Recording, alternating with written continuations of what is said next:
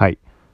ちょっと気になった映画があって、これをちょっと紹介というか話そうかと。まず、まずというか2つ怖い映画、ホラー映画なんだけど、1つが全米学校図書館で置くことを禁止された本の映画。はい。もう1つが、これ、インパクトすごくて、見た人が全員死んだ映画。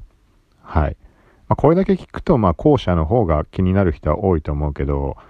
まあ、そうだね。実際、まあ、個人的には、その、全員死んだっていう映画の方が気になっていて、ただ、まあ、ちょっと先に、このね、なんか本の映画、スケアリーストーリーズってやつ。これが PV ちょっと見てみたら、まあ、現代的な雰囲気の映像だったんだけど、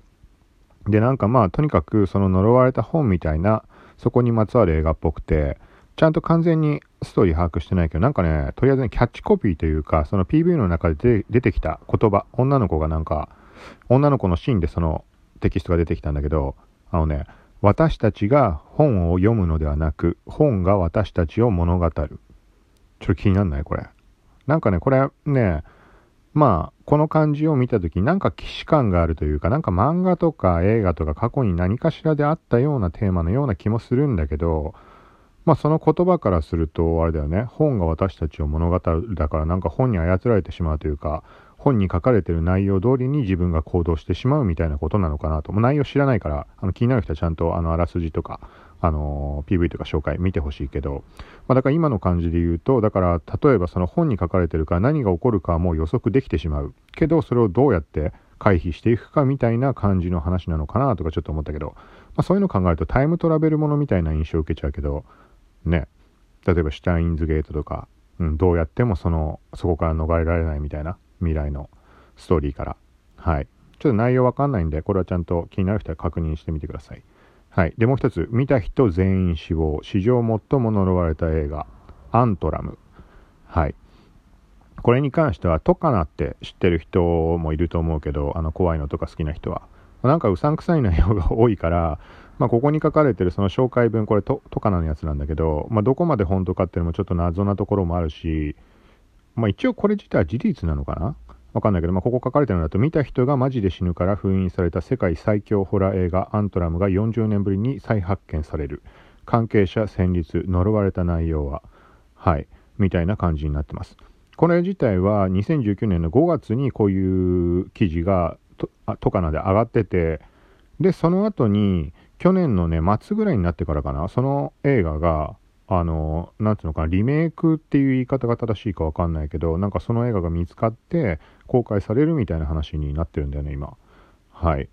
で、これが、まあそうだね、まあその言葉のまんま気にはなるんだけど、PV を見ると、あのね、なんかこう語り手みたいなその映画の紹介をする人が2人ぐらい出てくるんだけど、なんかね、その人の1人のね、メガネかけた人がなんか笑ってんだよね。あの、こんなカルト映画は初めてだみたいな感じで、ははははみたいな呪われた映画だとか言って、まあ、それがちょっと逆に怖さを引き立たせるというか、はい。で、PV 自体はなんかこのね、ほんと古臭い感じの映像で、なんだろうな、そのリメイクかどうかっていうとこまで把握してないかちょっとあれなんだけど、まあ古臭い映像で、なんかね、まあ、あのー過去に人が、なんか映画館で見た人が56人全員死んだみたいなとことかが映されてるのね。だからそれも本編内の映像なのか、そこは本編内の映像なんだと思うけど、なんか元の映画が挟み込まれて展開していくようなものなのか、単純なリメイクなのか、それともそのまんままんま何もいじらずに上映されるものなのか、ちょっとそのあたりはちょっと不明なんだけど、まあ何にしても気になるなと。で、ちょっとね、思ったのが PV、まあさっきのこのトカナの感じだから、その、なんか、ね、新たに、新たにじゃない、40年ぶりに発見されたって言ってるとこからして、その2019年の5月時点から広告的な意味合いを含んでたのかなともちょっと思ったんだけど、はい。